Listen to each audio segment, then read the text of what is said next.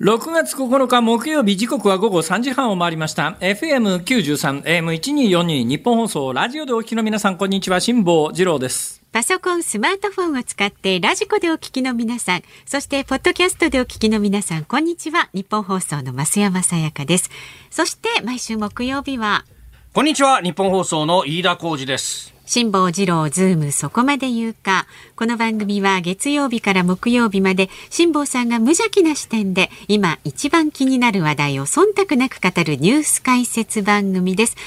今日は辛坊さんは大阪からネクタイ締めてのご登場。ネクタイ締めて。いや、このネクタイにはですね、はい、ちょっと曰く因縁がありましてですね。どうしました、えー、スカイプで東京と大阪のスタジオはつながっておりますから、はい、お互いに、まあ、見えてはいるわけでありますが、はい、まあ、ラジオですんで、えー、今聞いてらっしゃる皆さん、私がどんなネクタイをしているかはわからないと思うんですが、はい、えー、私のネクタイの印象をお二人、一言ずつ喋ってみてください。え紺の水玉。水玉水玉じゃないのかこれ。紺のなんかまあ、いわゆる顧問っていうんですかね、ネクタイのジャンルでいうとね、顧問っていうののネクタイだと思うんですが、いやー、大阪なんですよ、それでですね、大阪の場合は、まあ、まあ、毎回ちょっとご紹介しているように、まあ、実は隠してきたんですけれども、実は私、あの自宅からここまでですね、ヘリコプターでこういつも来ております。最近のね、最近の流行りですか、この、はいはい、あの、あったりをかますようになって。ない時には仕方がないので、はい、えー、ロロールスロイスのリムジンとかですね、ロールスロイスのリムジンとか、えー、まあ、そういうもんで来るわけですが、まあ、でも、たまにはやっぱりね、たまにはね、庶民の気持ちがわからないといけないので、えー、京阪電車に乗ってやってくるわけですよ。で今日もやっぱり庶民の気持ちを分かろうと思ってですね 京阪電車に乗ってやってきたわけですね。はい、で京阪電車でやってくるに際して、えー、ネクタイ締めてくることはそうそうないんですが今日なんでネクタイを締めてきたかというと、えーはい。来月参議院選挙があるじゃないですか。参議院選挙。はいはい、はい、でね、実は去年、はい、あの衆議院選挙っていうのがありましたよね。ありました、ね、もういつあったかすら忘れてしまいましたけれども、いやいやえー、もしかすると私が太平洋横断から帰ってきてすぐぐらいだったんじゃないかと思うんですね。で太平洋横断から帰ってきてすぐぐらいに衆議院選挙かなんかあったんで、その時にとあるメディアからですね、はい、あのちょっと事前にその予測を含めてコメントが欲しいって言われたんですよ。で、ね、その時に、ごめんなさい、俺、半年海の上浮かんでたんで、時事問題全く分かんないから無理だわって言って、遠慮させていただいたところがですね、はい、えー、先方さんが、あ、分かりました、まあ、そりゃそうですね、じゃあ、あの来年参議院選挙必ずありますから、来年参議院選挙の前にまたお声がけしますって言って、私はその後すっかり忘れてたんです。そしたら向こうが律儀でですね、はいえー、つい先週か先々週に、えー、参議院選挙が近づいてきました。あの、前回、えー、あの、もう日本、時事問題がわからないからって言って、えー、遠慮されたんですが、その時に、まあ、次の参議院選挙ではお願いしますねという約束をしてますんで、その約束を果たしてくださいと。そう言われて、なるほど。そういういきさつがなければですね、今回も、まあ、あの、弦を左右にしてごまかして、や、や、あの、遠慮しちゃおうかと思ったんですが、そう詰め寄られたらですね、これはちょっとそれ以上、断るわけにいかない断ると喧嘩が売ってんのかって話になるじゃないですか。はい、あいやまあそういえば前回そんな約束でその約束のメールみたいなやつまでこう突きつけられてですね 確かに逃げられないぞと。確かに次参議院選挙ではあの必ずやりますから今回勘弁してくれって確かにメールしてるんですよ。しかも自分でしてるんですね。ちゃったらですねしょうがないじゃないですか。しょうがない。ほいで、えー、今日あのそれのインタビューにはい、えー、今日のこの本番終わったら行くことになってですねでそこがちょっと駐車場があるかどうか分かんないところだったんで、はい、えー、ロールス・ロイスのリムジンをやめてですね。大体ロールス・ロイスのリムジン乗ってるような人駐車場気にしないよね。大体あのドライバーさんがいるからさ、その辺で待っててくれになります、ね、そうその間その辺で走っててくれりゃいいだけの話なんですけど これで自分で車運転してるっていうのが丸分かりですがまあそれはいいじゃないですか、まあそれは横へ置いといてですね。で京阪電車に乗ってやってきたわけですよ、はい、ね、でそんな事情があってほんで、まあ、あの写真撮影ももしかするとあるかもしれないので、うん、ネクタイぐらい湿ってった方がいいかなと思って、まあ、めったにあのネクタイ締めないのに、はい、ネクタイをこう、ね、いつもネクタイしてるとこ、大体最近ですね、あのいろいろ古いものを発掘してるシリーズっていうのがありますから、えー、古いものを発掘していっぺん締めて、で、いっぺん締めてもういっぺん締めようかなと思ったものは、もういっぺんあの着られるところへ置いて、えー、1回閉めたけども、あと廃棄処分というところは、あの粗大ごみじゃなくて資源ごみのところへ持ってくっていうような、こう分け方をして、とりあえず1回ずつ閉めてみようということで、古いのからこう次々出してるわけですよ。で今日のネクタイもまさにそれで、古いの古いの中から1本出してきて、ね、とりあえず閉めてみたんです。そしたらこれを閉めてるのを見て、うちのかみさんが、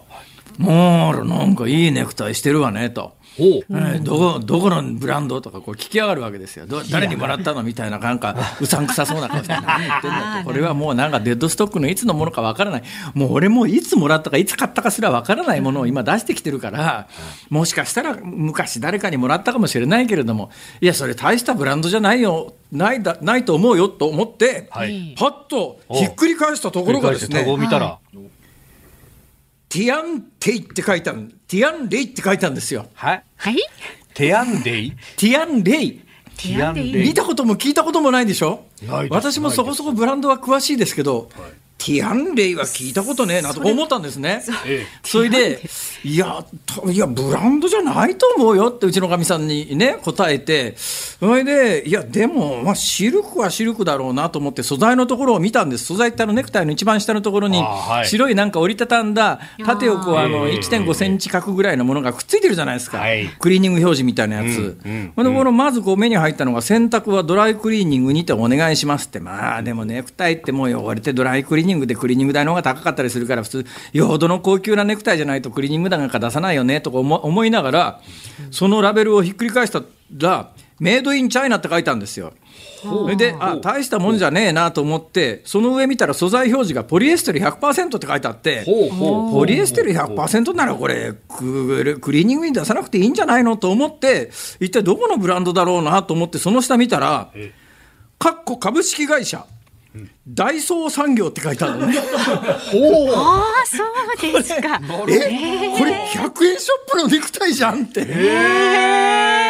ダイソーのネクタイ。多分ね今もダイソーで100円のネクタイってあるんだかないんだか知らないですけど、だからこれいつか分かんないけど10年前か20年前か分かんないんだけど、なんかで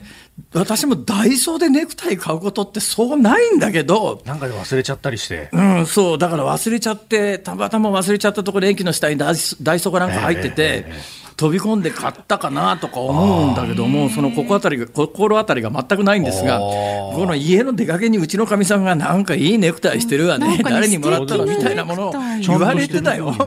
ほいで辿っていったら、100円かよ、これっていう。いや、確かに100円ショップネクタイ売ってるんですよね。売ってる売ってる。いや、私もこの間、この間というか、ちょっと前なんですけど。ちょっと前でしょ。そうそう今あるかどうか疑問だよ。都知事インタビューしに行くときに、やべネクタイ忘れたって言って、新橋の100円ショップ探して、そこで買って閉めていった覚えがありますよ。今ね目、の前の構成作家の鍋ちゃんがですね、ダイソーのネットサイトをこう出してくれてるんですが、大東のネットサイトによると、あの100円のネクタイシリーズはたくさんラインナップとしては並んでるんだけれども、いずれも在庫なしになってますね。あそうだ。からもう今、軒並み在庫なしなんで。なんか最近、つい最近、あの大手の寿司屋があのメニューには載ってるけど、実はあの販売してなかったって言って、ちょっと叩かれ始めてたりするでしょう、だからもうとてもじゃないけど、採算合わないっていう状況で、だからダイソーでネクタイ変えた時代も、ちょっと昔の話に今なりつつあると思いますよ。だから私がこの今締めてるネクタイのダイソーのやつは、そう思ったら非常に貴重なんで、本当ですね。俺もう今日一回してそのまんまあの資源ゴミに捨てようかと思ったんですが、はい、もうこれあのメルカリに出すことにしました。原価が分かりきってるじゃないですか。出してやろう。えー、ボールを貪ってる。え？ー、で今これラジオをお聞きいただいている皆さんは、どんな模様でどんなネクタイなんだよと多分ね気になってらっしゃると思いますから、あの後ほど写真を撮ってですね、えー、番組の公式ホームページか、あるいは私のあの辛抱の旅 N というあの公式ツイッターに、えー、アップロードいたしますんで、見ていただいて、はい、ああ、これか、そのダイソーの100円のネクタイはって。だけど私もね、さすがにちょっと驚いた。え？何も考えずにネクタイ締めて出てきて、締めるときに、確かに手触りがね、あの安いネクタイって締める時の感覚で、なんか安いよね、このネクタイって感覚はあるんだけど、まさか100円とは思わなかった。まあでも画面越しだとね、全然そういう感じがしないんですよ。そうなんです。100円がよく似合う男。そういう決して褒められてる感じはないのはどういうことかな。オープニングのヘリからだいぶ落っこってきましたね。本当だな。本当だな。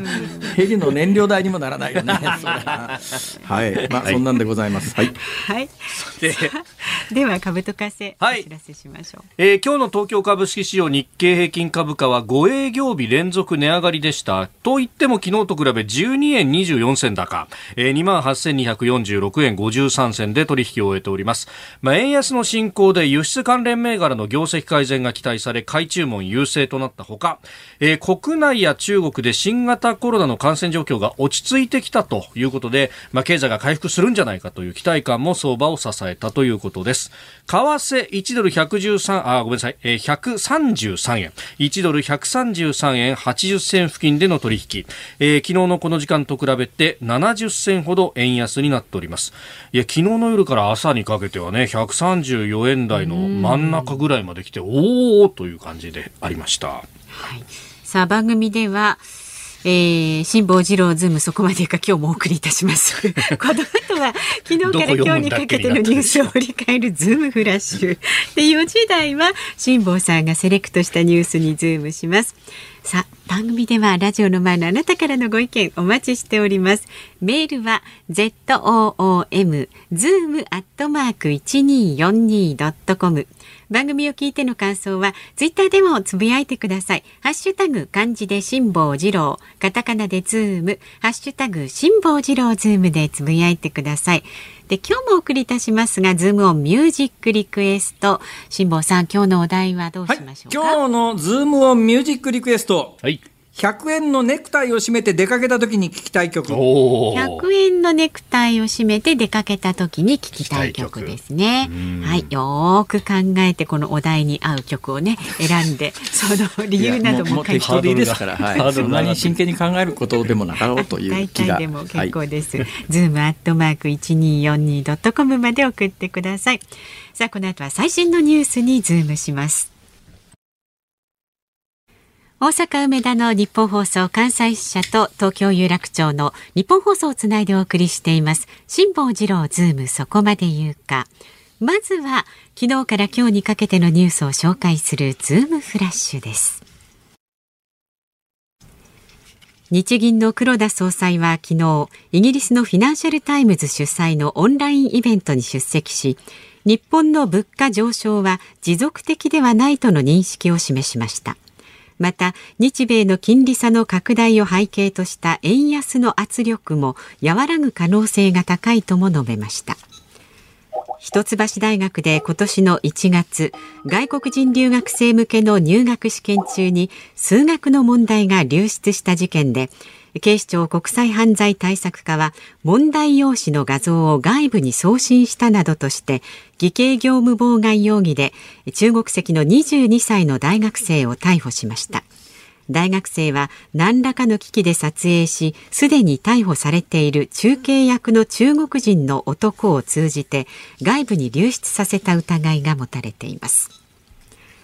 自動車メーカーのホンダが東京都内で無人運転が可能な自動車運転を公道で走らせる実証実験を始めることが明らかになりました。実験車両は自動運転技術の区分で特定の条件下でシステムが運転操作をすべて行うレベル4に相当します。今年4月北海道知床半島沖で起きた観光船事故を受けて北海道運輸局が地元の斜里町の小型観光船業者3社に対して行った監査で12件の不備が見つかり指導を受けました。3社中2社は是正したと発表しました。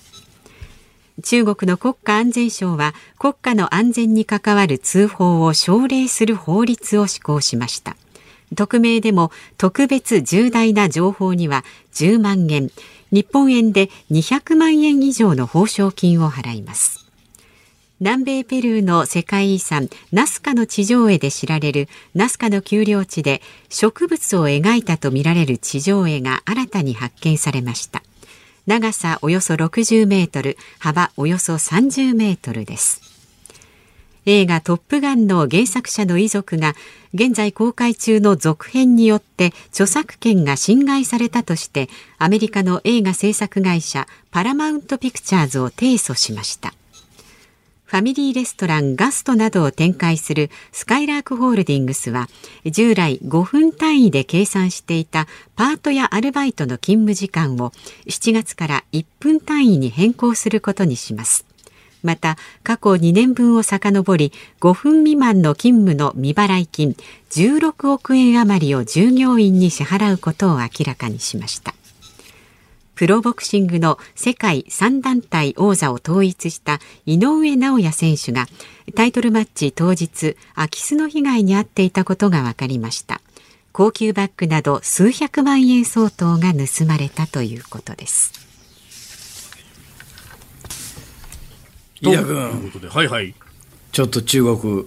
だんだんやばくなってきてるよね。中国だんだんやばくなってきている。え。えだってさ、はい。なんです国家の安全に関わる通報を奨励する法律を施行、はい。匿名でも受け付け。特別重大情報は10万件。10万件。200万円はい。なんかあの4段階に分かれてるらしいですよ、ええええええ国家の安全に対する危害防止への貢献度をですね。一定の効果があるあるいは重要な効果がある。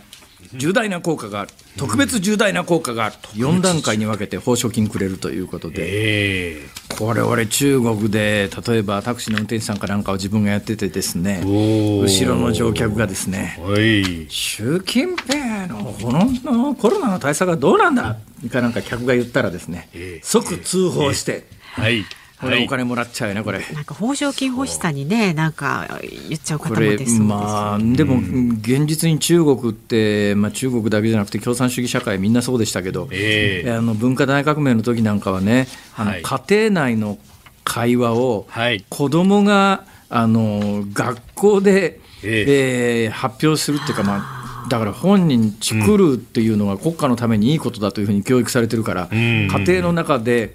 えー、親父があの毛沢東を批判したみたいなことを小学生が学校でポロッと言うと、はい。お父さん死刑になっちゃったりなんかするっていうね連れてかれて殺されたりなんかするっていうのが文化大革命時代には中国でしょっちゅうありましたけど、なんか先祖返りだよね今の中国は。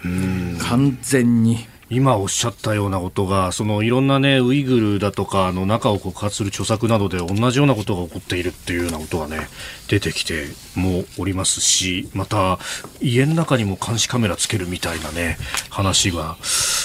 出てきたりもしてますからね。本当にそうなっちゃってるそうなんですよ。家庭内の会話で子供が親を密告してみたいな、はい。あの悪夢がもしかするとこんなことすると再来するよね。まあ、200万円欲しさに俺飯田君がなんか企ててるんだったら飯田君売っちゃうな。ま、ま、待ちなさいよ、待ちなさいよ。売っちゃうなって。裏切りの宣言ってどう200万円いうこと欲しさに飯田君売っちゃうよ俺は。200万円欲しさに。ちゃんと宣言しとくから俺。いやいやいや、さすが100円のネクタイを締めるだけのことがありそうだろ ?100 円のネクタイ200万円だったら何万本買えると思うよ。そういうせこい計算やめなさいよ。2万本買えますよ。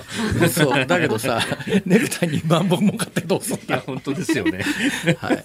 えーということでズームを言ってください。はい。いきますか。はい。ではズームオン参ります、はい。カンボジアの中国軍施設建設報道。アメリカワシントンポストの電子版は6日、カンボジア南西部リアム海軍基地に中国が海軍施設を秘密裏に建設しようとしていると報じました。これを受けてカンボジアと中国は7日、この報道を否定しています。まあカンボジアも中国も否定してるんだけれども、はいまあ、衛星で監視してたら丸分かりな上にここの軍事基地の、えー起工式かなんかに、はいあの現地の中国の大使とか、ええええーカンボジアの防衛の偉い人が出てきて、はい起工式に参加してんだな、これ。大々的にやってますよね。それって否定しようがねえじゃんっていう話で、あんま否定する気なかっただろうっていうようなね。うん私、あのー何年前かな、もう2年ぐらいになりますかね、はい。えー中国で一番最初の在外基地っていうのがあるんですが、今、中国全世界にちょっとずつちょっとずついろんなところに金出して、はい。経済援助と引き換えにですね経済援助をこうするわけだだけれども、えー新興国の中にはそのお金返せない、貸してくれるのはいいんだけどさ、えー返せなくて、まあ、昔のまあ言うや金貸しのやりやり口だよね、あの要するに返せなくなっちゃうと、おじゃあ家よこせ、何よこせみたいな話になるわけで、はい。えー新興国の中にはもうしょうがないから、港の貸し出しみたいな、えーあの何百年、100年使っていいですよみたいな、はい。なんか99そういう年とかね。そういう動きが全世界にあるんで、でまあ、全世界にいろいろ基地を持ちたいと、おだけど、まあ、基地まで提供するところはないよねっていう感じだったんだけれども、もう、あの中国は在外基地で、ジブチというところにね、はい。あのアフリカの角っちゅうんですかね、皆さん、アフリカの地図をこう頭の中に思い浮かべていただくと、ですね、地中海の下にこうアフリカがありますよね、で真ん中、サハラ砂漠があって、サハラ砂漠の、えーまあ、右側のところにあの中東の方に向けてアラビア半島っていうサウジアラビアってでっかいドン、まあ、半分、ほとんど砂漠ですけどね。そことさアラアラビア半島とアフリカをこうつなぐところにもう細い海があるんですがこれレッドシーっていう紅海赤い海と書いて紅海ですね、はい。ここの紅海のアラビア半島の対岸、えー地中海の一番南のところにジブチっていう小さいあの、うんまあ、ここはあの海賊が横行してるってんでですね、日本もあの自衛隊が今行って、あの海賊対処に当たってるという場所なんですが、このジブチの自衛隊を取材に行ったときに、え中国で初の唯一のその当時、今回、カンボジアができできるところ2か所目になるんですが、唯一の初めての対外基在外中国の在外基地っていうのがジブチにあったんです。っていうか、今もあるんですよ。はい。これを見に行ったんですけど。まず地元のドライバーがですね、え怖がって、怖がって？怖がって取材に行くのに近づいたら何されるか分かんないって言うんで、とにかくあの見えるところまで車行くのが嫌だって言うんですね。で見えるところのギリッギリのところでもうなんか遠くにかげろうのように見えるところまで行って、はい。もう車降りてカメラ構えたら瞬時に撮ってあの車の中に戻ってそのままは全速力で走らないと基地の中から車が出てきて、えー。何されるか分かんないっていうかなんかドローンで監視してるみたいなことを言われてですねジブチの中国基地取るのが大変だったんですよ。それでね、そのかげろうのように見えるんだけど、なんか在外基地のテンポラリーなもののイメージを、私もあの自衛隊がジブチに作ってる基地ってそうなんですね、ええ明らかにテンポラリーな基地で、あ一時的なプレハブ的な。のね一時的なプレハブでできてるような基地で、まあ、はい居住環環境大変で、本当に自衛隊の皆さん大変なんですが、中国の基地基地ってね、ええ巨大なコンクリート作りのね、要塞みたいなとこなんですよ。ええ。もうずっと使うぞって気それで。港に巨大クレーンがずらっと並んでね、へえ。ああ、ジブチみたいな小さな国で、まあ、要するに中国の影響力が増すと、なんか国の一部を完全に切る切り取られるみたいなことになってるよねっていう。だからまあ、あの、ロシアがウクライナに侵攻してるのと同じ構図みたいなものが、今、実は、あはいいろんなところであるんだということですわ。はい。で、カンボジアというのもそういう今位置づけですね。ズームオンでした。6月9日木曜日時刻は午後4時を回りました大阪梅田の日本放送関西支社から辛坊治郎と東京有楽町日本放送第三スタジオから増山さやかと。飯田浩司の3人でお送りしております。さあ、ここで番組からのお知らせですはい。来週6月13日月曜日からの辛坊治郎ズームそこまで言うかは、特集中国ロシアの脅威から政局新型コロナの出口まで新辛坊治郎ニュース徹底解説をお送りいたします。ね、新ゴジラ、新エヴァンゲリオン、新ウルトラマン、うん。そして来年3月公開の新仮面ライダー、世の中新新新新ですよ。様々なね、脅威から日本を守るため、新辛坊治郎と専門家が脅威の本質に迫りまして、脅威の対策について議論を交わしていくということですので、新、辛坊さん、お願いしますね。辛坊治郎。新。坊治郎。辛坊治郎さんががね、えー、戦います。まず月曜日なんですが、えー、月曜日は午後6時までの時間延長です。4時台のゲストが評論家の関平さん。炎上。で5時台はウクライナ取材から戻ったばっかりの不詳宮島こと大炎上。報道カメラマンの宮島茂樹さん。お二方ともねスタジオにいらっしゃいますね、14日火曜日は政治ジャーナリストの田崎史郎さん。え、ちゃんとした人です。皆さんちゃんとしてますから。で、15日水曜日は京都大学異生物学研究所准教授の宮沢隆之さん。山火事状態。いやいや、そんなことないでしょ。そんなことない。そして、なんとなんと16日木曜日は、はい六本木と赤坂の脅威と日々戦い。頑張っている飯田浩二アナウンサーです。六本木と赤坂の脅威と日々戦うの？もう六本木キャバクラですか？いや待った待った。待ったえ？確かにね。確かにね。それだったらいいんですけどその脅威とだったらどこにでも行きますけどね。ちょっと聞いていいですか？何ですか？浜松町の立場がないじゃないかそれじゃ そうですね。浜松町もそうだし半蔵門もそうだしいろんなところに。東京にはいろんな放送局がありますからね、まあでもね、新飯田浩二も強いですからね。いやいやいやいやいやいや。ぜひ戦ってください。ヘロでございます。来週月曜日からの特集、中国ロシアの脅威から政局新型コロナの出口まで新辛坊治郎ニュース徹底解説どうぞお楽しみに。さあえっとメールなんですが。はいメールありがとうございます。えっとツッコミのねあのメールとかご意見たくさんこれいただいてるんですが、しんさんかな。辛坊さんがツイッターに上げた写真につきまして、ええ、大切なところの換気されていませんか？とか常さんはですねあこれは違うのか。はい。他にもツイッターでもですねいろいろ あの窓がとか。あの開放的すぎますよ辛坊治郎さん。社会の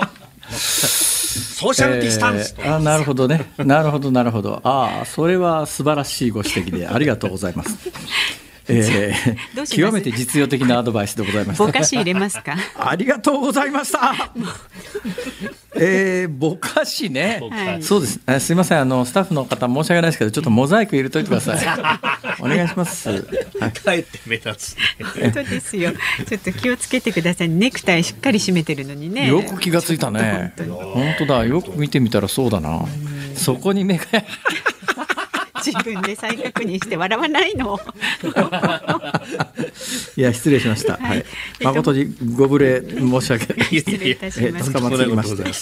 それから、はい、常さんという方ね、今ダイソーだけど本当にネクタイがしあ品切れになってる今いるそうです。ね、あ本当だツイッターでね。ね、カフスボタンなんて懐かしいのが売ってる久しぶりに見た。カウスボタン。あ、あのよく M1 とかに審査員で出てくる？いやいやいやいやいや。いやいやまたあの大阪関西芸能界的にはかなりざらっとしたところに触っていく感じですね。いやそんなことないです。そんなことないですか？はい、そうですか、えー。今ちょっとね適切なギャグが思い浮かばなかったんだなこれがね。うん、動揺してますか？いや そんなことないです。そんなことそんなことない。それから埼玉県初田市の最近100円さん54歳男性の方ですね。やっぱりダイソーについてダイソーはすごいですよ。自分は靴下全部ダイソー。最近のお気に入りは500円のステンレス製のタンブラーです。スマホのイヤホンも300円で最高です。そうなんですよ、ね、まあ、ご指摘の通りですね100円ショップだったはずなのに、100円じゃない商品がかなりあの主流を占め始めてますよね。えー、なんかネットのニュースかなんか昨日か一昨日見てたら1000円のモバイルバッテリーの太陽光パネル付きみたいなやつ売ってるって話でね。あでも1000円なのかっていう、まあ、1000円でも安いっちゃ安いのかもしれないけれど、なかなか100円じゃ採算取れなくなってきちゃってんのかもしれないなってそれはまあ133円まで来たらそうだろうなとは思いますけどね。さあ、まだまだご意見お待ちしております。メールは zoom@1242.com 感想はツイッターでもお願いします。ハッシュタグ辛坊治郎ズームでつぶやいてください。で、今日のエンディングにお送りするズームオンミュージックリクエストのお題は100円のネクタイを締めて出かけた時に聴きたい曲をお待ちしております。なんでその曲なのかね、理由も添えて送ってください。さあこの後は気になるニュースにズームしていきます。辛坊さんが独自の視点でニュースを解説するズームオン。この時間解説するニュースはこちらです。立憲民主党が不信任決議案を提出。立憲民主党は昨日、岸田内閣と、それから細田衆議院議長に対する不信任決議案を衆議院に提出しました。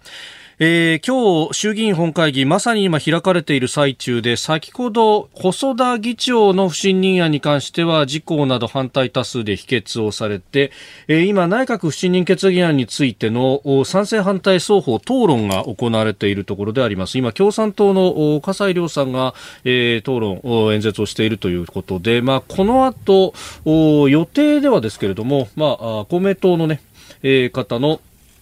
えー、答弁と討論があってそして採決に向かうということになっております。まあ、いずれにせよですね、はい、えー、衆議院も参議院も与党が過半数を圧倒的にあの占めてるわけで、うん、えー、造反が出ない限りあり可決されるわけがないのに、国会会期末になると必ずこの不信任決議案というのが出るのが慣例化しているのは、さあ、飯田君、なぜですか？いやまあね、野党としてはここでまあ、一つきちっとやってるぞっていうのを見せるのも必要ですしというところでしょうか半ば慣例化しているというのはね言われていますよね。えー、というぐらいですね、やっぱりこれ、あの答えに窮するよね。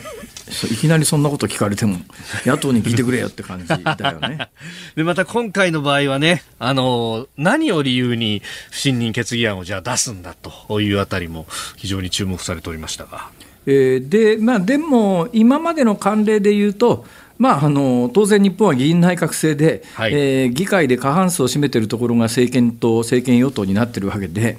えー、こういうのが普通、造反、よほど内部で揉めてないとね、1993年のあの政治改革の時に自民党は小沢一郎さんのグループが出て、はい、あの不信任案が可決されたみたいな特殊なケースはありますけど、そうでない限りは、まあ、セレモニーのように毎回国会の終盤にこれが出されて、今までのパターンで言うと、でも、えー、野党は、まあ、あの足並みを揃えてみんながあの、えー、不信任に賛成して、えーまあ、与党がそれを否決するという形で、えー、あの与党、野党、まあ、ある意味その、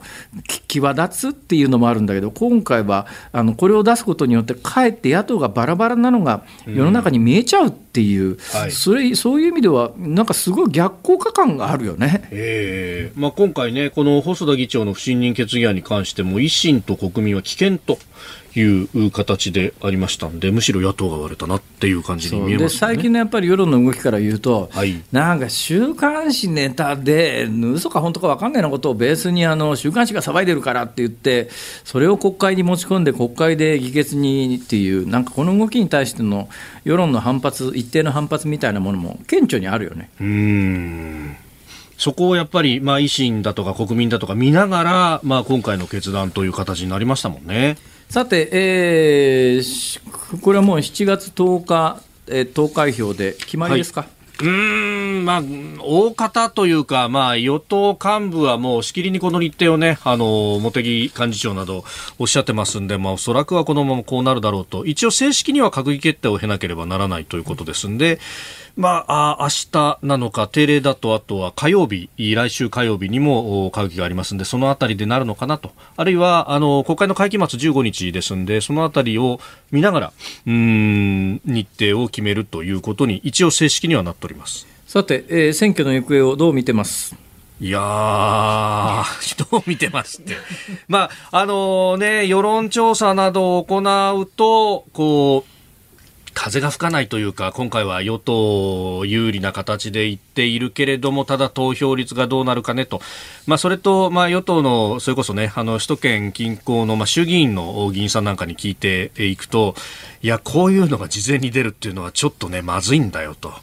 かなり緩んじゃうからねと。必死にやらないと選挙なんてもう本当は勝てないんだからさっていうね、えー、話をする方もいらっしゃいますね。で、野党が現状においては、まあ、第一党は立憲の45議席現有戦力、勢力がね。で、続いて維新が15。はい共産13、国民12というようなのこれが現状の、はい、まあ、公示前勢力ということなんだけど、うん、えー、立憲45、維新15、まあ、これあの3対1の比率だけど、はい、えー、直近のどの世論調査見ても、立憲と維新の支持率が、まあ、かなりあの競ってるか、まあ、場合によったらこの、国会の勢力図とは逆転しているようなケースもありますよね、はい、結果的にこの辺り、選挙後の勢力図ってどうなるんでしょう？うん維新が第一党を取るかどうかみたいなところが焦点になってます。が という感じですよね。でも、維新も言っても、そんなに全国で立憲ほどの候補は立ててないっていうか、立てられてないよな、うん、どうなんだろう。そうですね、まあ、まあ大阪というか、近畿圏地盤だということを言われてます、で東京も立てたり、まあ、首都圏も含めてと、都市圏はというところですけれども、確かに立憲ほど、じゃ地方部で建てられているかというとなかなかそれは難しいんじゃないかと。もともと歴史的なあのいきさつで、えー、旧、大きな流れでいうと、旧ね、今、まあ、旧社会党直接、あのまあ、受け継いでるっていうか、はい、えー、後にあるのは社民なんだろうけれども、ね。はい、地方組織なんかはその後、民主党の地方組織になったところが結構あって、うん、えー、民主党の地方組織から立憲の地方組織になっているところもたくさんあるんで、だから地方レベルで見た時の足腰という意味では、やっぱり維新よりは現状、立憲の方がだいぶ強いっていうのは、だってこれ、常識だろうな、見方としてな。そうですね。まあ、で、やっぱりそこの部分があるので、えー、地方と、まあ、それからあと、比例で、だから維新はどこまで伸ばせるのかっていうのが一つ焦点なんですそれがね、やっぱね、面白いのはですね、はいえー、私はあの本来ならば、まあ今日なんかもそうですけど、冒頭から申し上げているように、まあ、ヘリコで来るんですけど、ヘリコで来たんじゃ、世の中の動きがわからないからというんで、えー、電車乗ってくるわけですよ。で電車乗ってくると、ターミナルの駅の周りをこううろうろしてですね、えー、さあ選挙が近いなとかいろんな人演説してるんですが、はい、もう関西でいろんな演説を聞いてると、えー、もうあのターゲットが、うん、えー、野党だな、野党の皆さんだろうなと思う皆さんの集会とか演説とかやってるんですけども、うん、ターゲットがもう自民党じゃないんですね、関西では。もうもうもうもう全部対維新みたいなスタンスの演説ばっかりで、あ関西の選挙の構図って、ああ、こうなってんだなというのがね、えー、あの今日もここへ来なしでずっとこう駅でいろんな人が演説してたり喋ってたりするのを聞きながら来ましたけどね、はい、いやよくわかるわ街歩くと雰囲気が、あまあ、特にね前回の衆議院選挙で大阪に関しては維新の勢いすごかったわけですもんね。自民党ほとんど、うん、まあ、小選挙区ゼロだったからね、結局ね。ということですよね。はいまあ、その勢いがさあ、どのぐらい続くのか、えーまあ、あのだからあの結構、それスキャンダルかっていうレベルのスキャンダルまであのネットで叩かれたりとかっていうのがね、最近の傾向としてはよくあるからね。さて、えー、選挙の話をこれ以上あのしていくと、だんだんややこしいところに入り込むので、もう一つ、こっち行きましょう、こっち。わかりました。続いてて解説するニュースこちらです。ロシアがウクライナに停戦交渉の再開を要求。ロシアのラブロフ外相は8日トルコのアンカラで記者会見を行い停戦交渉の再開に応じるようウクライナ側に求めました。つくづく思うけどさ、はいはい、国連安保理ってさ何の役に立ってんのって、えー、そうですねというのがね、はい、この間からほら、国連改革しなきゃいけないってこう言うわけですよ、で国連改革しなきゃいけないと、今、あの第二次大戦の戦勝国であるとところの5つの国ですね、アメリカ、ロシア、えー、中国、フランス、イギリス、この5つの国に特権的に与えられている安全保障理事会のポジションと、それから拒否権と、何か決めるときに、この5つの国のどこか1つでも反対すると、何も決まらないと、まあ、直近でいうと、北朝鮮に対するあの制裁を求める決議案に、えー、ロシアと中国が反対してですね、はい、えー、北朝鮮が、だから間もなくあの北朝鮮は核実験するんじゃないの？みたいなことが。言われてますけど、うん、ここまで言われてると、常識的には核実験するよね、つまり上空から見てて、核実験の準備をしているという、まあ、様子がこう、ね、えー、見て取れると、はい、で、核実験の準備というやつは、いっぺん始めると止まらないからね、これは。あのまあ、ミサイルの発射もそうなんだけど、ミサイルの発射もあの液体燃料注入しちゃうと、もうそうそうそのまんまほっとくわけにいかないんで、どっかのタイミングで発射しなきゃいけない、だからまあ、実験の兆候とか発射の兆候とかっていうのはかなり明確に分かると。いう状況の中でも、じゃあ、そのなんとかしろよってんで、国連で制裁かけるっつったって、ロシアと中ロシアと中国が拒否権発動して、安保理がまとまらないので、制裁すらできないと。で、これ、この間から国連改革、国連改革って言って、じゃあこういうふうに改革しましょうって、出てきた改革が、はい、えー、この5つの国が拒否権を安全保障理事会で行使した場合には、うん、えー、国連総会で理由を説明しろっていうんで、えー、これがなんかそれ決まった時には日本の一部のメディアの報道なんかでは、はい、あ国連改革の第一歩で、えー、これを国連総会で説明を求められることになるから、5大国だってなかなか安保理で反対の票なんか投じられないよねっていう、そういう書き方のメディアが結構あったんですよ。えーえーえーそんなわけねえじゃんと私思っていたら、ああ案の定そんなわけねえじゃんで、はい、で、今どんなことになってるかというと、北朝鮮の制裁決議で、ロシアと中国が反対票を投じましたと。で、なんで反対したんですかと、国連で説明しなさいっていうのが、反対するための抑止力になりますっていう言われてたじゃない。現実に何が起きてるかというと、ロシアも中国も喜んで出てきて、こういう理由でアメリカが悪いから俺らは反対したんだっていう、まあ、国連で大演説をぶちかまさせる場を作っただけじゃねえのか、これ。逆効果だろ、これ。今までなら何も国連総会でさ、こういうところでもう改めて中国やロシアの言い分なんか聞きたくねえよって話だったのが、ロシアや中国の言い分聞かされるだけで、これ、国連改革になってんのか？うんもうね、あの7、80国がえー、演説をしたっていうところで、まあ、ロシアだとか中国だとか、あるいは、えー、シリアだとかが、あ北朝鮮擁護の演説をぶったと。まあ、ちょっとあれですよね、あの、ウクライナ情勢に対する時と同じになってきていて、ただ、まあ、大半の国は北朝鮮批判をしたっていう、まあ、その辺が明らかになったところが成果っちゃ成果なんですかね。でも、結局のところ、なんだか、あの、言いたいこと言わせる場を、あの義務化しましたっていう、今までだったら何も無理に聞かなくてもいいような話を改めて聞かされる場になっちゃってて、これってあの拒否少なくとも拒否権を発動するための、えー、抑止力には全然ならないっていうか、まあ、逆に言うと、なんかあの主張の場をあえて作らせてるっていう、なんかよくわかんねえ誰だ、こんな国連改革で、これで国連改革が第一歩だみたいなこと言ってる人たちの顔を見てみたいわ、本当に。えー、で、ウクライナの侵攻なんですけども、はい、ここへ来てね、でもちょっと一つ状況が変わりつつあるなというのは、はい、あの西側各国がウクライナに対するあの続々武器援助を決めてますよね。はいでウクライナはもちろんそれを要望してるからそう決まってるわけでね、でアメリカの,、えー、あのミサイルですね。連射、ミサイル連射できる兵器であるとか、はい、えー、ドイツはあのーゲバルト、あの対空戦車ってやつですね、はい、対空戦車って何なのよって話なんですが、まあ、要するに空飛んでるものを撃ち落とす強力な兵器で、うん、ドイツは日本と長年似たような政策を続けていて、いや、海外に武器出すのはねっていう話だった、特に NATO の外には武器出すのは、軍事的な協力は NATO の内側でしかっていうスタンスだったのが、今回さ、あのドイツですら武器を供与するという状況の中で、なんとなくあの、えー、ウクライナに西側の各国がみんな協力して、あの対ロシアに対する戦線を固めてるんだなみたいな印象なんだけども、はい、これ、ウクライナにとっては、うん、自国が物事を判断する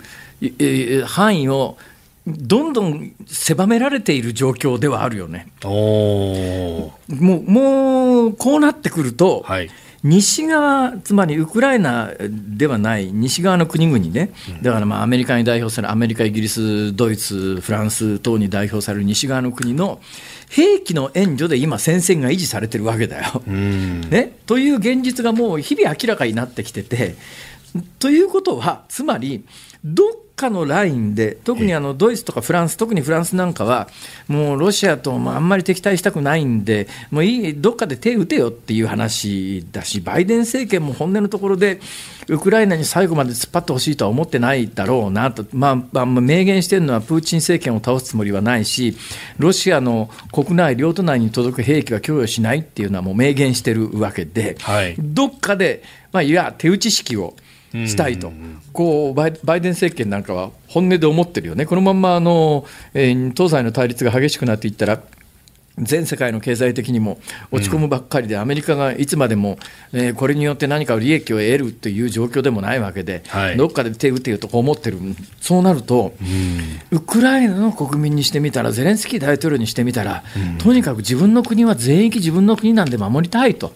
で2014年にあの分取られたクリミア半島だって取り戻したいし、うん、2014年に、えー、占拠された、まあ、親ロシア派が支配するという形になったけれども、実質ロシアの支配下に入ってしまった東部の占領地帯も奪い返したいと。はい、当然こう思うんだけど、えー、じゃあそこの戦線に西側の兵器を投入して戦い始めたときに西側の本音としてもうそろそろこの辺でウクライナに妥協させて、ロシアとの間で停戦、うん、もうあのクリミア半島ももうロシアにくれてやって、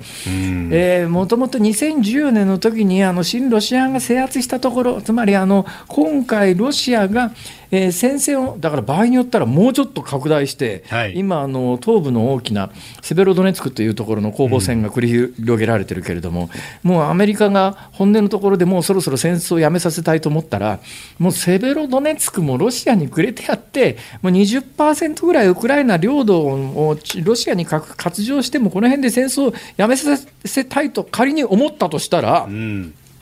できるからね、これは。そのタイミングでウクライナにこれ以上の武器供与はしませんと。西側が足並みを揃えた瞬間に、ウクライナはそれ以上戦えないのがもうはっきりしたしてきたわけだから、つまりこの停戦の行方っていうやつの、今、主人公としてよく新聞なんかには、2つの国挙げられてて、ウクライナとロシアが、ここがまあ当事国で、この2つの国が停戦の行方を決められる、決めるというような図式でものが語られてるけれども、現実に停戦を決められる、決められるっていうか、決めるのは、ウクライナじゃなくて、アメリカなんだよね、これ。だからもうこの辺でもうやめとけとアメリカが思った瞬間に、はい、西側、NATO 諸国の今のフランスだとかイギリスだとかドイツだとか、その辺結束させて、もうここのタイミングでこれ以上、ウクライナに武器供与しませんって言ったら、そこで停戦は成立するからね。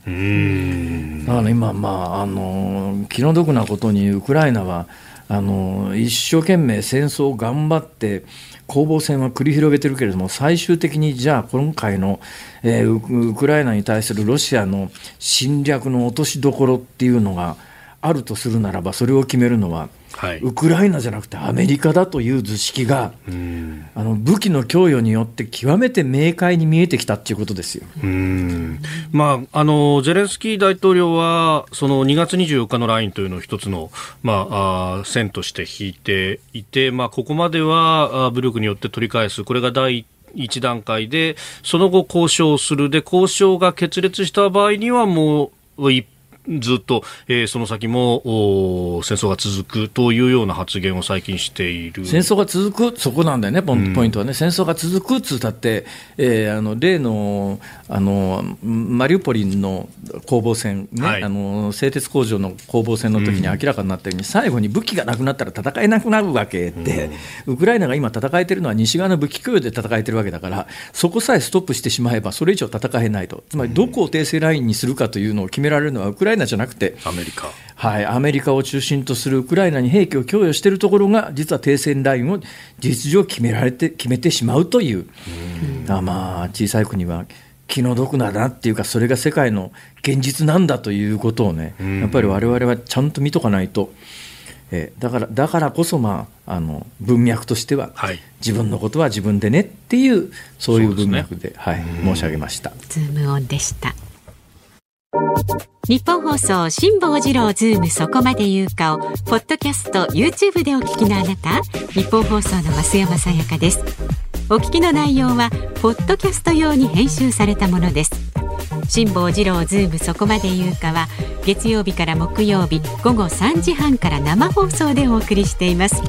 ラジオの FM93 AM1242 に加えてラジコでもお聞きいただけますよ。ラジオラジコではポッドキャスト版にはないあんなことやこんなことがいっぱいです。ぜひラジオラジコでも聞いてみてください。そして6月13日月曜日からのこの番組は特集中国ロシアの脅威から政局新型コロナの出口まで新辛坊治郎ニュース徹底解説と題してお送りします。関平さん不詳宮島茂樹さん田崎史郎さん京都大学の宮沢隆之さんなどスペシャルなゲストが毎日登場。新辛坊さんとのトークご期待ください。新辛坊治郎シュワッチしちゃうよ6月9日木曜日時刻は午後5時を回りました。辛坊治郎です。日本放送の増山さやかです。日本放送の飯田浩二です。さあ5時過ぎました。ズームオンミュージックリクエストをご紹介していきます。今日のお題は100円のネクタイを締めて出かけた時に聞きたい曲です。これはなぜならね、辛坊さんが今日100円のすごい素敵な青いネクタイを締めてらっしゃるからということですね。まずは、荒川区にお住まいの坊主じゃない坊さんさん50代男性の方はですね、植木仁さんのスーダラ節。これは、いい加減な感じが100円ネクタイにぴったりかと。ね、いい加減、いい加減、どっちかな。横浜市鶴見区の黒いきんぴらごぼうさん63歳男性はですね100円のネクタイをした時に聞きたい曲は田原俊彦さんのハッとして Good はいかがでしょうか？100均のネクタイでハッとしたけどよく似合っていたということでこの曲を聴くと元気になりそうです。としちゃん。としちゃん。ね、それから千葉県市原市のキララさん52歳の女性の方。部屋とワイシャツと私平松恵里さん、ね、ネクタイつけるにはワイシャツが必要ですよね。はい、うん。はい部屋とワイシャツと私とネクタイ。ちょっと語呂がね。はい、それから。東京羽村市の大ちゃんさん47歳。リクエストは尾崎豊さん15の夜です。なんで？これはね歌詞に100円玉で買えるぬくもり熱い缶コーヒー握りしめっていうのがあるんですって。そうですねいや思えば今100円で缶コーヒー買えなくなりましたね。なかなかね、ね、その自販機みたいなな。んか気が付いたら自販機のドリンクって160円ぐらいになってて自販機って160円もしたっけ？って、うん、なんか最近駅で思うことが増えました。はい、はいそれから千葉県香取郡の辛坊さんと同い年の薄毛のアンさん66歳ね。ビートたけしさんの浅草キットをリクエストします。これはね100円玉を握って祈るシーンがあるんですって。ね、お参りするあのネットフリックスかなんかそんなやつですかね。うん。ね。あの結構流行りましたよね。そうそうそう。そうそうそうね。ネットフリ版の映画というかね。うん、ドラマ。それから滋賀県の水玉のネクタイさん67歳。最後のネクタイ屋敷隆人さん。へ最後のネクタイってご存知その曲知らんわ。ねあるんですね。ネクタイつながりでということで。それから宮城県仙台市の飯田浩二さん46歳はですね、はい、乃木坂46で価値あるものをリクエストしますね、たとえ100円でも価値ある商品たくさんあります。せっかく奥様に褒められたんですから、メルカリには売らずに大事にされた方がいいと思いますよというアドバイス付きで。ありがとうございます。でも多分十中八九売ると思うな。300円 ね。送料の方が高くついちゃうんだよね。そうですね。うんそれからこれね一番多かったそうです。5通いただきました、はい、栃木県の梅干し小僧さん62歳は100円のネクタイを締めて出かけた時に聞きたい曲水前寺清子さん一本どっこの歌。これはねちょっとあれなんですがボロは着てても心の認識100円ショップのネクタイは結構おしゃれですよね。失礼しましたっていうコメントあれ一本どっこの歌って言うんだ。ねえ。ねえ、へえいや皆さんありがとうございました。結構ひねってくださいましたね。ちょっと悩むな脳トレみたいですよこれ。とこれは悩むな。本日のズームオンミュージックリクエスト。はい。尾崎豊十五の夜。ほう。歌詞がね。歌詞がね。そっちします。はい。水前寺京子さんとかなり悩んだんですけど。あうーん。じゃあお酒かなり豊かなり悩んだって3秒ほどですけどね。はい。そうですね。エンディングでねお送りいたします。さあ番組ではラジオの前のあなたからのご意見は24時間お待ちしております。来週月曜日の辛坊治郎ズームそこまで言うかは午後6時までの時間延長です。4時台のゲストが評論家の関平さん、えそして5時台にはウクライナ取材から戻ったばかりの報道カメラマン宮嶋茂樹さん不評不肖不評じゃない 不肖宮嶋ことね宮嶋茂樹さん、どうってそれ不肖です。えースタジオにお招きいたします。本当ですよ。えー、辛坊さんや石平さん、それから宮嶋さんへの質問もお待ちしております。メールはズームアットマーク一二四二ドットコム、ツイッターハッシュタグ辛坊治郎ズームでつぶやいてください。ご意見お待ちしております。辛坊さんが独自の視点でニュースを解説するズームオン。今日最後に特集するニュースはこちらです。訪日観光客、明日から受け入れ再開。明日6月10日、海外から観光目的の入国が再開されます。これに先立って旅行会社やツアー参加者が守るべきガイドラインが公表されました。旅行の間、マスクの着用などの感染対策を徹底することや、新型コロナ陽性が確認された場合に外国語が通じる医療機関を確保することなどを求めております。また医療費がカバーされる海外旅行保険への加入も要請しております。まあ、あの対策は、はい。えー小さな声でしか言いませんけれども、えええー国内の世論対策というのが非常に、えー濃厚ですね、雰囲気としてはね、はい。えーこれだけの対策をやってるんだっていう、まあ、あの結構、うんこの問題に関してはデリケートで、えー発想の原点に非常に排他的なところから出発している人もいるわけで、はいえー外国人怖いっていう、うんそういうところとコロナが結びついているところもありますから、まあ、はいそういう発想する人たちに対しての、まあ、政治的な、まあ、ある意味、言い訳っていうかアピールっていうところが、えーうんかなり意味としては大きいのかなと。だって現実的に対策中立ってだよ、はい。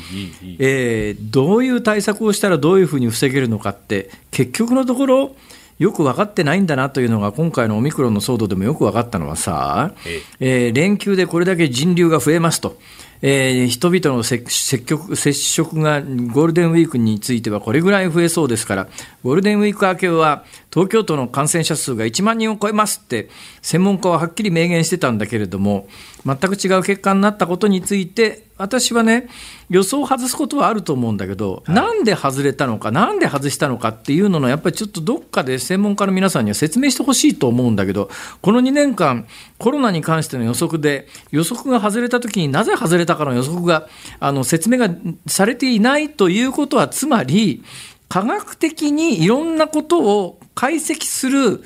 まあ、要するにノウハウが確立していないってことなんじゃないのか。そのそういうのが科学的に確立していないのに対策なんか取れないだろうと。え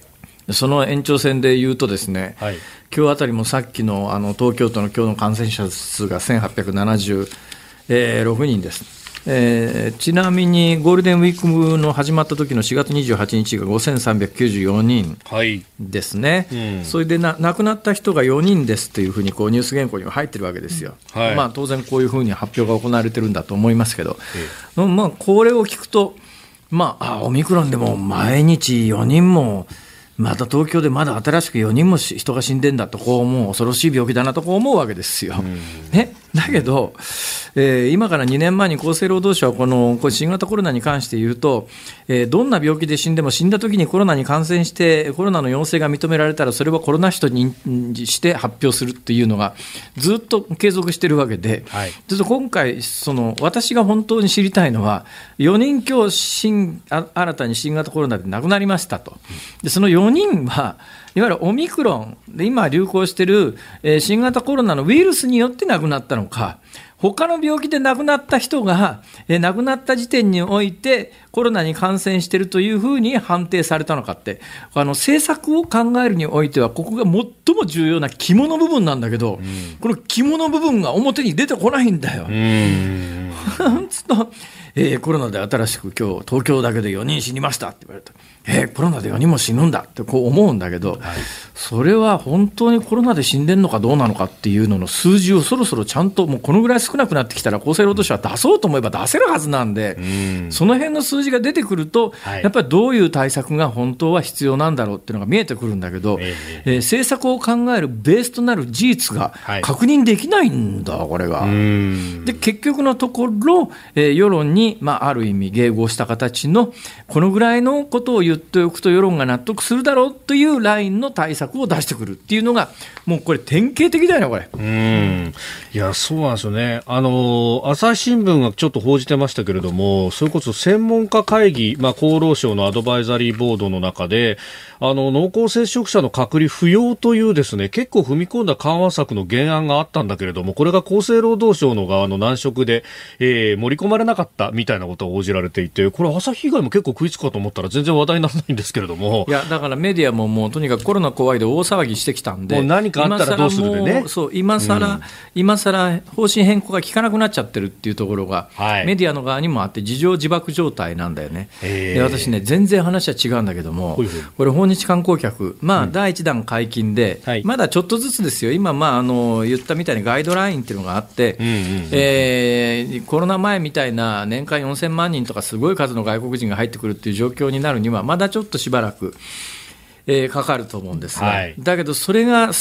解禁、完全解禁になって、外国人観光客がどっかーんと入ってきたときに、私ね、実はコロナと関係なしに心配していることが一つあるんですよ。あの今、ものすごい円安なんで、うん、えー、例えばね、物価水準なんかで言っても、今もうタイと変わんなくなっちゃってるんです、うん。うん、飲食店で物食ったら、タイの方が高いんじゃないかぐらいの勢いバンコクとか都市部だったらね。ね。そうすると、まあ、うん、タイから観光客に来た人が日本安いって感じるぐらいの今、為替水準なんですよ。何が起きるかというと、この2年間、国内の飲食店および観光業に関わるような人たちっていうのは、外国から観光客が来ないから、日本国内向けの価格設定をしない限り商売にならないから、日本国内向けの価格設定でやってきたんだけれども、はいこれあの4000万人規模で外国人が来た時に来るとなるとその手の業種の人たちは、今までみたいに国内のだけの客をだ国内の客だけを相手に商売するというんじゃなくて海外から安いね日本はって思ってやってくる大量の人たちを相手に商売し始めた時に、うん、心理的に何が起きるかっていうともうちょっと値段上げてもいいんじゃねってなるよねこれ。まあなりますよね。それもね、あの100万人、200万人、300万人ぐらいの時だったら、そんなに大きな変化は起きないだろうけど、1000万人、2000万人、3000万人、4000万人ということになったら、今までの国内で日本人をあの主なターゲットにしてた人たちが、まあ、外国人ターゲットに乗り換えた時に、外国並みのいろんなものの物価水準になっていく可能性があって、今日黒田総裁、日銀の黒田総裁あたりは、あのもちろんその口先発信という、こうなったらいいなっていうことをアピールするために、いや、物価の上昇はもうこれで、えーまあ、止まるとまでは言ってないかな、まあ、要するに、まあ、いあのそんなに続かないみたいな発言も、えー、公式にはしてるんだけども、はい、私ね、なんかその訪日客の退去して日本にやってくるっていうのがいろんな意味で引き金引くんじゃないのっていう感覚が実はあって。ちょっとこれからどうなのかな、だからコロナとは全然関係のないところでね、経済が正常化したときに、あいろんなことが起きるよ、まあ、まあ、身近なところで言うと、今年の夏、日本人が海外に行って、はい、あまりにあの日本円があの安くなってて、海外の物価とつりつじつま合わなくなって、自分たちの所得がね、うん、ということを、まあ、あの思い知らされる実は夏になりそうな感じがしますね。はい、てなことです。ズームオンでした。ズームオンミュージックリクエストをお送りしているのは東京都羽村市にお住まいのラジオネーム大ちゃんさんのリクエストです。尾崎豊15の夜。確かに歌詞の中に100円玉で買えるぬくもり熱い缶コーヒー握りしめと今まあ缶コーヒー120円130円としてもこの曲、1983年40年前のリリースなんで、まあ、ほぼほぼ40年間缶コーヒーの値段はそんな変わってねえってことだね。まあそうでね、実はこれがね、物価統計のマジックみたいなもんで、物価統計で出てくるのはこういうものの値段なんですよ。だから、あ、変わってないねなんだけど、例えば、あの今から40年前と比べて、車の値段どうなったとか、都心のマンションどうなったとか、ブランド品の値段どうなったかっていうことになると、とんでもないインフレになってるんで、ところがこういうのって物価統計に出てこないんだな。だからね、あの物価統計のあの2.1%とかっていうのが、さあ、どのぐらい信用できるんだって話はともかくとして、はい、あ缶コーヒーに関しては、40年前と大して変わってねえんだなっていうのも、素朴な実感としてはあるね。はい、さあお聞きの日本放送。この後はショーアップナイターセパ交流戦。ベルーナドームから西武対巨人戦お送りします。解説真中光さん。実況日本放送山内弘明アナウンサーです、そして